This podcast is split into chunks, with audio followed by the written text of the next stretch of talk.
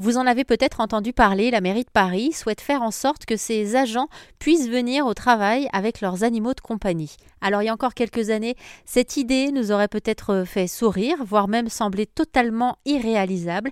Et pourtant, depuis plus de deux ans, cette expérience est menée à la mairie de Suresnes, grâce à une femme notamment, qui a porté le projet avec les syndicats. Elle s'appelle Béatrice de la Valette. Elle est adjointe au maire de la mairie de Suresnes, en charge du dialogue social, de l'innovation et des ressources humaines elle a donc fait en sorte que les salariés de la mairie puissent venir travailler avec leur animal de compagnie, mais pas que. Ça fait partie, vous allez pouvoir l'entendre, d'un projet beaucoup plus global. Suresnes est une collectivité particulière. C'est la ville de l'innovation et on fonctionne un peu comme un laboratoire d'innovation sociale.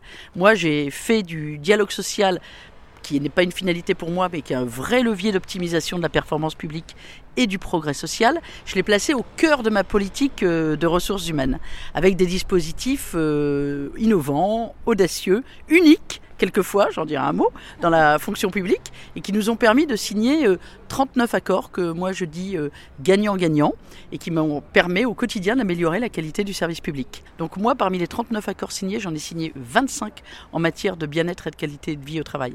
Et donc cet accord qui permet euh, aux, agents de venir avec leur chien au bureau, bah, il s'est inscrit dans ce projet-là. Par exemple, chez nous, on peut faire du sport ou de la culture sur son temps de travail intégré, en fait, on, pour pas déroger aux 1107 heures, on l'a intégré dans un plan de formation. Vous pouvez venir jouer aux échecs, vous pouvez faire de l'improvisation théâtrale, vous pouvez euh, faire, bah oui, vous allez, revenir, hein, vous pouvez faire euh, du chant choral, euh, vous pouvez faire du renforcement musculaire, de la nage avec palme, dans votre journée de travail à 15h ou, ou à 10h. Parce que moi, je suis persuadée que quand on est dans de bonnes conditions de travail, eh on donne le meilleur de soi-même et on est plus efficace, plus innovant, euh, plus, euh, plus créatif. Vous savez qu'un salarié qui est heureux par rapport à un salarié qui est malheureux ou qui est indifférent, eh il est six fois moins absent.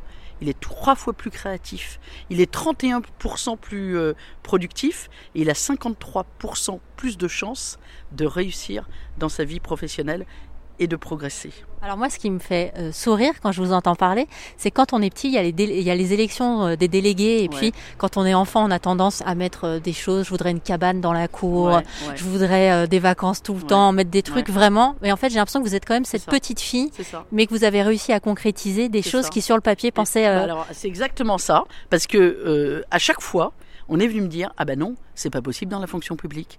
Ah mais non, c'est pas possible. Quand j'ai fait le sport sur le temps de travail, ah mais non, mais non, c'est pas possible. Regardez, les, 35 heures, les 1607 heures, on pourra pas déroger. J'ai dit bah si, on va trouver des solutions et on va l'intégrer dans le plan de formation. Et en fait, on va considérer que nos agents, ils acquièrent des compétences. À travers les échecs, vous savez qu'on peut gagner 50% de mémorisation en plus si on pratique régulièrement les échecs. Donc on gagne en concentration. Quand on fait euh, du chant choral euh, ou quand on fait de l'improvisation théâtrale, eh on travaille sa posture, on travaille sa voix, on travaille euh, son aisance verbale. Donc on gagne en compétences. Et ça, pour nous, employeurs, c'est utile. Donc effectivement, je suis allé au bout du bout de tout ce qu'on pouvait faire. À chaque fois, euh, on dit oh bah la fonction publique c'est ringard, euh, c'est poussiéreux, ils sont enfermés dans leur statut, dans leur rigidité.